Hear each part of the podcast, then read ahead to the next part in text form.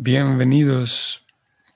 Lectura del Bhagavatam, texto 34, en el capítulo 17 del primer canto.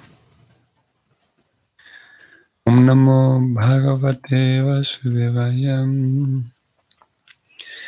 Om Namo Bhagavate Vasudevaya. Om Namo Bhagavate Vasudevaya. Yasmin Harir Bhagavam Yamanam Yatmamurtir Jayatam Samtanotim Kamamamogam Stirayangamanam Antar Bahir Bayur Ivaishatmam Traducción. En todas las ceremonias de sacrificio aunque a veces se adora a un semidios. Se adora al Señor Supremo y personalidad de Dios porque Él es la superalma de todos. Y tal como el aire, existe tanto fuera como dentro. Así pues, es sólo Él quien le otorga al adorador todo lo bueno. A veces se observa que a semidioses tales como Indra o Chandra se los adora y se les ofrecen los galardones del sacrificio. Mas, sin embargo, las recompensas de todos esos sacrificios se las confiere al adorador, el Señor Supremo, y es únicamente el Señor quien puede ofrecerle al adorador todo lo bueno. Los semidioses, pese a que se los adore, no pueden hacer nada sin la sanción del Señor, porque el Señor es la superalma de todos los seres, tanto móviles como inmóviles. En la Bhagavad Gita 9:23 el propio Señor lo confirma en el esloka siguiente. Yepyanya Devata Bhakta Jayanti Shradayam Vita Yepima Meva Kaunteya Jayanti Avidhi Purvakam. Todo lo que el hombre ofrezca en sacrificio a otros dioses, oh hijo de Kunti, de hecho va dirigido únicamente a mí, pero se ofrece sin verdadero conocimiento. Lo cierto es que el Señor Supremo es sin igual. No hay ningún otro Dios aparte del propio Señor. Así pues, el Señor Supremo es trascendental a la creación material eternamente. Pero hay muchos que adoran a semidioses tales como el Sol, la Luna e Indra, quienes solo son representantes materiales del Señor Supremo. Esos semidioses son representaciones cualitativas indirectas del Señor Supremo. Sin embargo, un erudito entendido o un devoto entendido sabe bien quién es quién. Por lo tanto, él adora directamente al Señor Supremo y no se deja distraer por las representaciones cualitativas materiales. Aquellos que no son tan entendidos adoran a esas representaciones cualitativas materiales, pero su adoración es poco ceremoniosa por ser irregular. Fin del significado. Muy bien. Entonces, seguimos viendo aquí el tema de los sacrificios como lo comenzamos viendo ayer, y dejamos abierto ahí el, hilo en relación a los sacrificios. Y para rescatar y, recoger algunas, algunas de las cosas dichas ayer, es que vimos como eh, sacrificio, incluso en, las primeras dos acepciones de, la, de las definiciones de la RAE, el sacrificio es comprendido como una ofrenda, como una ofrenda con el, con el deseo de agradar. Y es, ese, es en esa misma, esta acepción de la RAE se acerca a la, a la, noción de sacrificio presentada en el, tanto aquí en el Bhavatam como en la Gita. Si bien es verdad, la forma en la que usamos ese término sacrificio es diferente a, a la forma cotidiana. Sacrificio entonces es eh, el acto mediante el cual se intenta agradar a Dios. Y voy a volver al, significado de ayer. Vamos a rescatar y a recoger unas cosas del significado previo a este, el 33. ¿Cómo entonces? Mm, voy a subrayarlo para leerlo. Prabhupada decía ayer que sacrificio significa aceptar la supremacía del Señor y con ello realizar actos mediante los cuales el Señor se sienta satisfecho en todos los aspectos. Así que sacrificio es, podemos traducirlo también como un sinónimo de ofrenda. Ofrenda, la ofrenda sugiere que el, el devoto lo está haciendo de manera consciente, por un lado, y de manera agradada no es, no es, la ofrenda no es un, un acto forzado. Es, eso mismo, el sacrificio. No es un acto forzado, no es un acto eh, que, que, está en el manual, que por lo tanto tengo que hacerlo. Sino, idealmente, el sacrificio es ese, un sacrificio con la idea de agradar. Dentro del, del sistema devocional, dentro de todo el, el sistema de Bhakti Yoga, Ustedes sabrán que, que hay, y esto se describe en el néctar de la devoción, el servicio devocional como tal, tiene dos, hay dos niveles, podemos decir. Y en un nivel encontramos el servicio devocional que es espontáneo, en donde la persona de manera natural y espontánea ejecuta todas las actividades prescritas y las actividades cotidianas las ejecuta de, manera así espontánea para complacer a Dios. Y mientras se llega a, esa, a ese estado, a ese nivel de servicio devocional espontáneo, entonces tenemos el servicio devocional regulativo, que es en el cual se conocen cuáles son las normas y se llevan a cabo, y esas normas no necesariamente se están ejecutando con completa espontaneidad. A ese, a ese estado de servicio devocional se le conoce como Vaidivakti. Vamos a buscarlo en el néctar de la devoción para que... Eh, estamos en el néctar de la devoción, capítulo 2. Quien quiera echar un vistazo y, y sentarse un momento a leer con mayor detenimiento esto. Sadhana Bhakti se refiere a la práctica del servicio devocional. Cuando hablamos de la práctica, como lo que estamos haciendo ahora, que es el acto de escuchar, leer y escuchar el Bhagavatam, está incluido dentro de la práctica del servicio devocional, o técnicamente llamada, esa práctica es técnicamente llamada sadhana bhakti. Un, un, sadhana bhakta sería un sadhaka generalmente lo llamamos así, un sadhaka es alguien que practica, lleva a la práctica el servicio devocional. Y esa práctica, sigo leyendo, puede dividirse en dos partes. La primera, estoy leyendo, la primera parte se llama servicio devocional de acuerdo con los principios regulativos. Dos puntos, o sea que debemos observar otros, perdón, debemos observar estos diferentes principios regulativos según lo ordena el maestro espiritual o fundándonos en las escrituras. Y uno no debe negarse a hacerlo. Eso se llama Vaidi, o sea, servicio reglamentado. Ello debe hacerse sin discusión. Otra parte del sadhana bhakti se llama raga anuga o raganuga. Raganuga se refiere al punto en el cual, siguiendo los principios regulativos, uno se apega un poco más a Krishna y ejecuta el servicio devocional llevado por un amor natural. Aquí Prabhupada viene a dar un ejemplo. Y sigue hablando del tema. De manera que la práctica del servicio devocional, llamada sadhana bhakti, puede dividirse en dos partes. Una parte es reglamentada y la otra espontánea.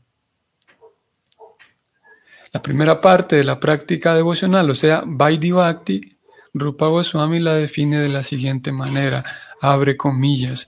Cuando no hay apego, o no se le presta al Señor un servicio amoroso y espontáneo, y uno se dedica al Señor simplemente por obediencia a la orden del Maestro Espiritual o por cumplir las Escrituras, ese servicio obligatorio se llama Vaidhi Bhakti. Y aquí dedica preocupada más tiempo para describir el Vaidhi Bhakti, etc. Podría dar la impresión de que este servicio devocional reglamentado eh, no es servicio devocional porque se están siguiendo solamente las reglas y las normas.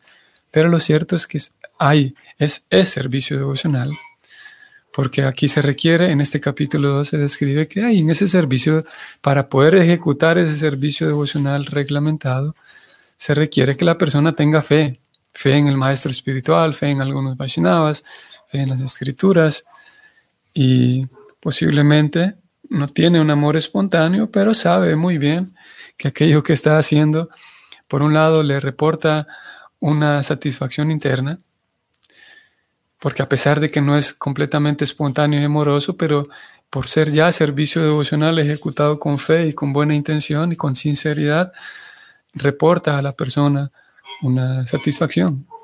Así que la persona está ejecutando el servicio devocional, a pesar de no haber llegado a la etapa completamente amorosa y espontánea.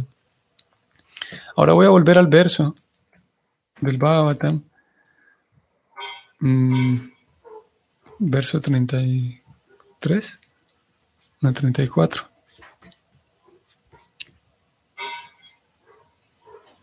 Ah, bueno, estábamos recogiendo algo del 33, porque aquí leímos cómo Prabhupada decía que el sacrificio era entonces actos ejecutados para agradar al Supremo.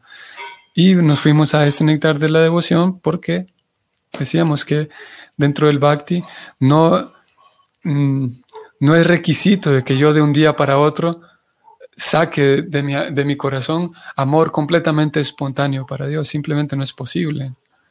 No, no, eh, es ilógico. El Bhakti sabe muy bien que el amor tiene que ser cultivado. Sería, como digo, irracional pedir que de un día para otro yo actúe de manera espontánea, amorosa. Pues claro, puedo tener naturalmente algunos, algunos episodios, algunas muestras. Sin embargo, mientras se va eh, progresando en el servicio devocional, hay toda una lista de actividades de ofrenda y esas actividades de ofrenda, por ejecutarlas con fe en, las reglas, por ejecutar ese servicio reglamentado, entonces se va obteniendo en el corazón mayor claridad y mayor amor. Se va avanzando en, esa, en, esa, en esa progresión, se va avanzando para alcanzar ese, ese amor espontáneo hacia Dios y naturalmente ese amor espontáneo hacia Dios va, mm, va reflejándose también en un amor espontáneo hacia las demás personas, hacia el prójimo. Afortunadamente el bhakti no deja al prójimo aparte. Si lo dejara excluido, el bhakti sería una cosa demasiado extraña. Pero definitivamente que mientras, a medida que aumenta el amor espontáneo y genuino hacia Dios, entonces aumenta el amor espontáneo y genuino hacia, las, hacia el prójimo. ¿Y cómo se da eso? ¿Por qué se da eso? Voy a ir ahora a recoger también algo que leímos ayer de Srimad Bhagavad Gita. Voy al capítulo 18, texto 5, como ya lo leímos, ayer mencionamos un poco, cómo Krishna, Arjuna intenta renunciar a ciertas cosas, Krishna lo convence de que no, lo trae de vuelta para que no renuncie a eso que él quería renunciar. Y luego Krishna lo trae, lo sienta nuevamente, le dice que sí, hay ciertas cosas que sí hay que renunciar, como al deseo egoísta, principalmente al deseo de disfrutar y explotar la materia, a eso sí hay que renunciar, dice Krishna. Y luego incluye nuevamente este 18.5 y Krishna dice que hay tres cosas principalmente que jamás se deben renunciar, a las cuales uno nunca debe renunciar, porque incluso esas tres actividades purifican a las grandes almas. Y las grandes almas se mantienen ejecutando estas tres actividades y por esa razón son grandes almas. Ayer leímos esto, ¿no? ¿Y cuáles son esas tres actividades? Los sacrificios, que como ya dijimos, a medida que va aumentando mi, mi cantidad y mi calidad de los sacrificios, de las ofrendas hechas a Dios con, con entrega, aumenta mi amor por Dios, entonces inmediatamente está incluida aquí la caridad. Porque la caridad lo que va a hacer es, si el sacrificio dirige mi atención como una ofrenda amorosa a Dios, la caridad incluye dirigir mi atención al prójimo directamente. O sea, las grandes almas dirigen su atención al prójimo, no solamente a Dios. No es una religión impráctica que hace que la persona se vuelva insensible ante el prójimo. Al, por el contrario, tiene que haber caridad. Y así como sacrificio, ayer hablábamos de cómo no es necesariamente un, un esfuerzo desmedido, como comúnmente lo comprendemos. La caridad comúnmente la comprendemos como dar dinero al que no tiene dinero. Eh, y eso incluye también, definitivamente está incluido en la caridad, pero es mucho más amplio el concepto de caridad. Podemos decir, en caridad podemos decir, de manera así más, más concreta, es con mi comportamiento eh, poder, poder expresar al prójimo el amor que estoy cultivando en los, en los actos de ofrenda. Por lo tanto, la caridad incluye el ser gentil, la gentileza con los demás, la buena disposición con los demás, la paciencia, la empatía, todo eso incluye la caridad. No solamente el darle dinero a quien, a quien no tiene dinero en la calle, sino a dar. Caridad incluye, eh, significa dar algo que tengo, algo que otros no tienen. Y si, si yo estoy cultivando, debido a las ofrendas de sacrificio, a las ofrendas amorosas, estoy cultivando amor genuino, entonces caridad significa expresar ese amor con el prójimo. Y el, y el, el no hacer, el no observar la caridad, entonces me imposibilita el ejecutar bien el servicio devocional, espiritual. No es excusa decir, al menos en el bhakti, no es excusa decir que estoy demasiado ocupado en la religión, no tengo tiempo para el prójimo. Porque si realmente alguien está demasiado ocupado, si está realmente siguiendo las normas, estaría también demasiado ocupado siendo caritativo, o sea, siendo gentil, siendo paciente, siendo amoroso, siendo compasivo, siendo amistoso, siendo empático, siendo expresando confianza. Si alguien realmente está atareado y ajetreado siguiendo todas las normas del Bhakti, también estará atareado siendo caritativo, de la manera en la que lo estamos explicando. Por esa razón, lo vimos hace unos días, Prabhupada dice, la comunidad Vaishnava es la primera que debería tomar cartas en el asunto frente a las crisis sociales. Hay mucho que hacer en el campo de la caridad, ya sea como grupo, como cuerpo social, como individuo. Y para poder mantener tanto la caridad como el sacrificio, ambos requieren acción, se habla de penitencia. Esto es, tan genial, esta, este grupo y esta, esta triple división que el Bhakti propone para que el practicante dirija su, a donde el practicante va a dirigir su atención. Esta penitencia casi de manera intuitiva si tuviéramos que preguntar hacia dónde va dirigida la atención en la penitencia, casi de manera intuitiva nos dice que si en, sacrificio, en la ofrenda, la atención del practicante va dirigida a Dios, en caridad, la atención del practicante va dirigida al prójimo, naturalmente, en la penitencia, la atención del practicante va dirigida a sí mismo. La penitencia incluye eh, y, hace referencia a la, el, esfuerzo que uno tiene que poner para mantenerse fit, para mantenerse uno saludable uno mismo. La penitencia incluye eso, abarca eso, se refiere a ello. La penitencia que incluye el yo mismo mantenerme saludable, el yo mismo sentarme y hacer el trabajo difícil a veces de limpiar mi propio cuerpo emocional, limpiar mi propio cuerpo físico. Por ejemplo, en la penitencia incluimos actos de, que pueden ser no muy, no muy agradables. En, en preyas, hay, en, la guita hay, dos términos, ellas y estrellas, estrellas y preyas. que son traducidos como el placer inmediato eh, en contraposición con un placer em, a largo plazo. Y como sabemos, un niño tiene menor capacidad para pensar en largo plazo.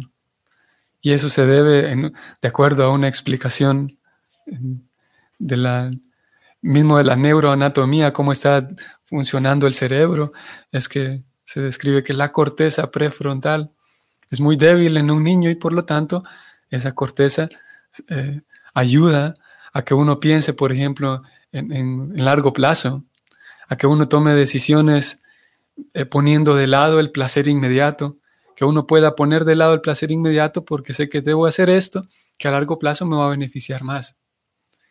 Y finalmente esa corteza también ayuda a la concentración. Así que en, en Preya, eh, en el concepto como lo traduce la Gita, es que Sreyas es una felicidad, un placer que es más duradero, es un placer que es más, es, más holístico, podemos decir, eh, es más duradero y es más a largo plazo. Como por ejemplo el, el placer que viene de tener una buena salud, del poder beber todos los días suficiente agua, por ejemplo, mantenerme hidratado. Sin embargo, el beber agua en sí, en el momento, no es que tenga, no necesariamente va a tener un placer inmediato. Es mucho más placentero beber un jugo porque tiene azúcar. Y ese placer inmediato, llamado mm, preyas, de acuerdo con la guita, lo define así, ese placer inmediato no siempre va a generar un placer a largo plazo, un placer estrellas. Y la capacidad que entonces tengamos, todo eso está incluido aquí en penitencia. Penitencia significa que yo soy capaz de entender que esto que estoy haciendo tal vez no tiene un placer inmediato, una gratificación momentánea inmediata, pero entiendo bien que a largo plazo me da un placer mayor me lleva a una vida saludable. Siempre la penitencia va, va direccionada a una vida saludable. Saludable en todos los niveles, no solamente físicamente, sino una, una, salud eh, emocional, una salud física incluso. La penitencia de no comer cualquier tontería que se me pone enfrente es una penitencia. ¿Para qué? Para tener una vida saludable. Una vida saludable se traduce, como popularmente el dicho indica, que mente sana y cuerpo sano, si tengo mi mente sana, entonces voy a ser más capaz de poder actuar de manera caritativa. Porque si, tengo una mente no sana, no voy a estar muy, muy predispuesto ni muy dispuesto a actuar de manera gentil, amorosa, de manera confiada con otros.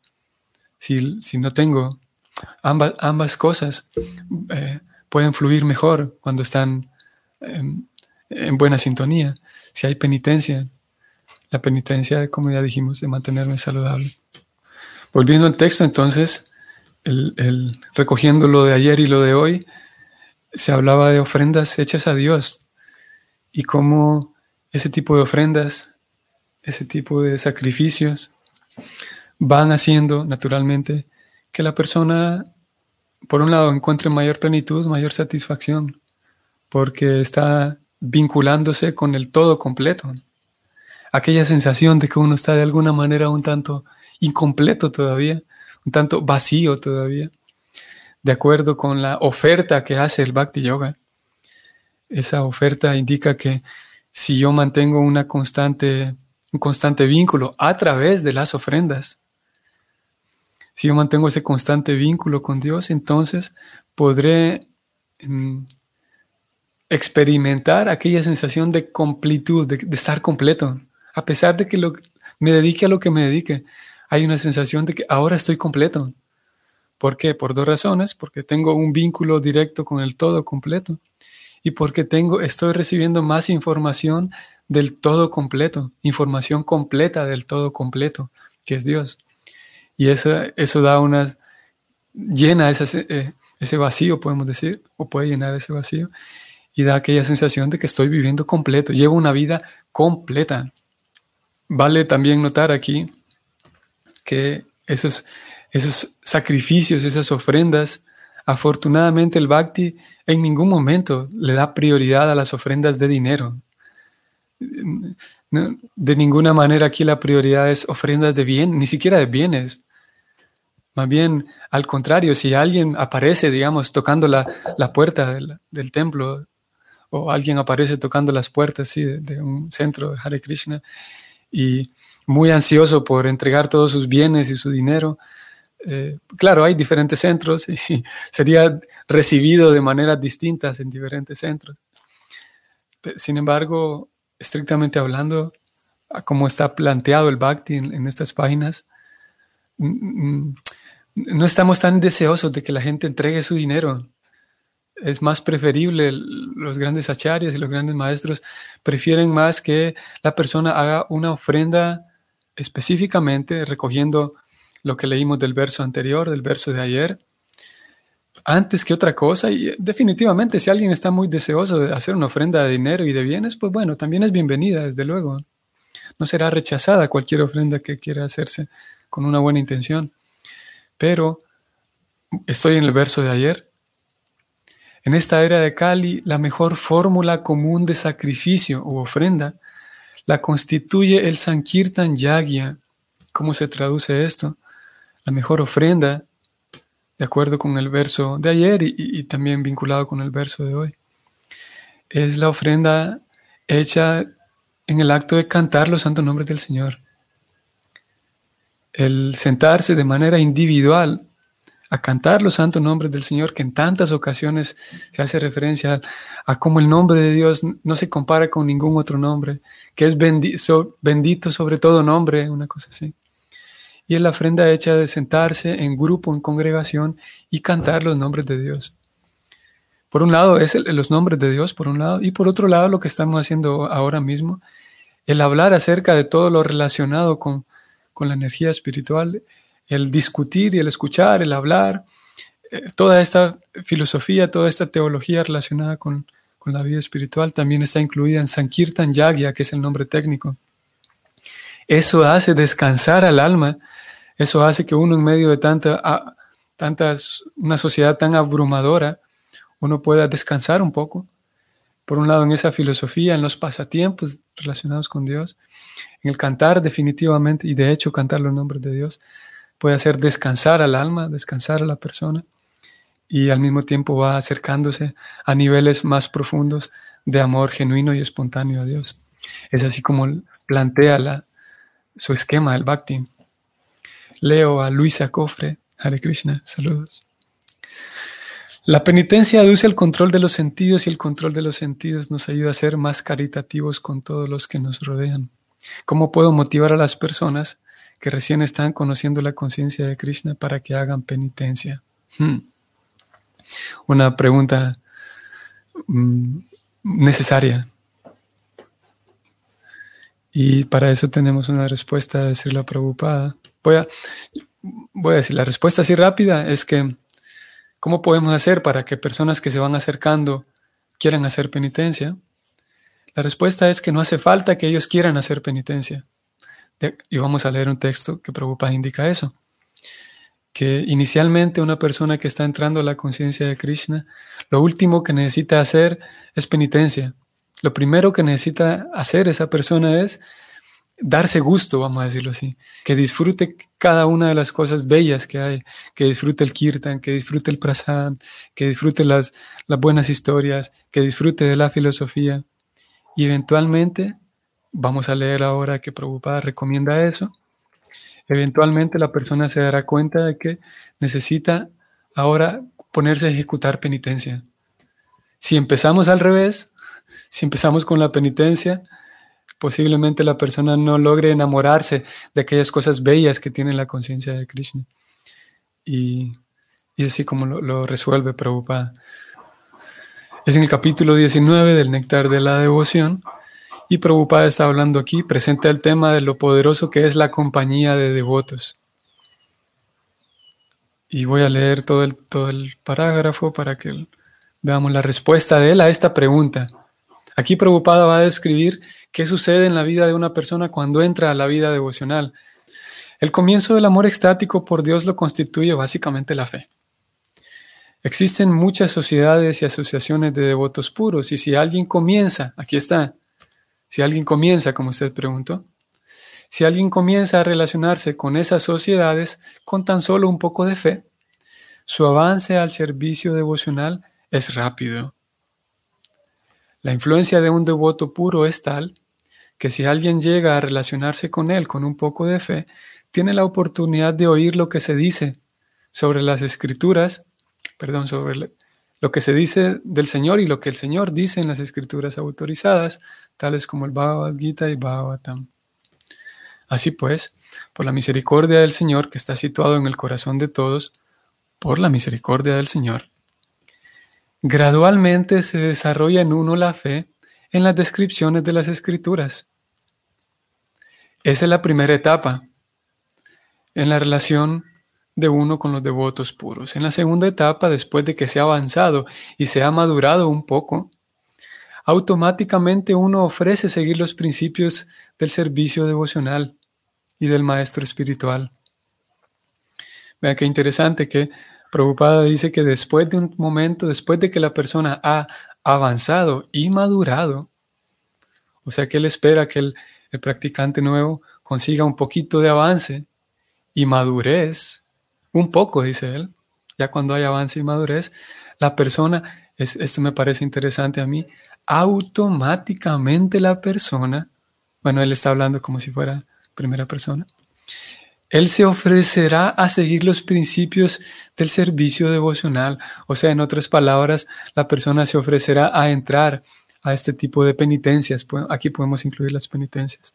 Pero es como Prabhupada lo pone aquí como una consecuencia natural de haber recibido buena asociación. ¿Y qué significa haber recibido buena asociación? Que aquellos devotos entonces le plantearon la filosofía de manera cuerda, de manera lógica de tal manera que la persona consiguió un poquito de fe en las escrituras, dijo Prabhupada.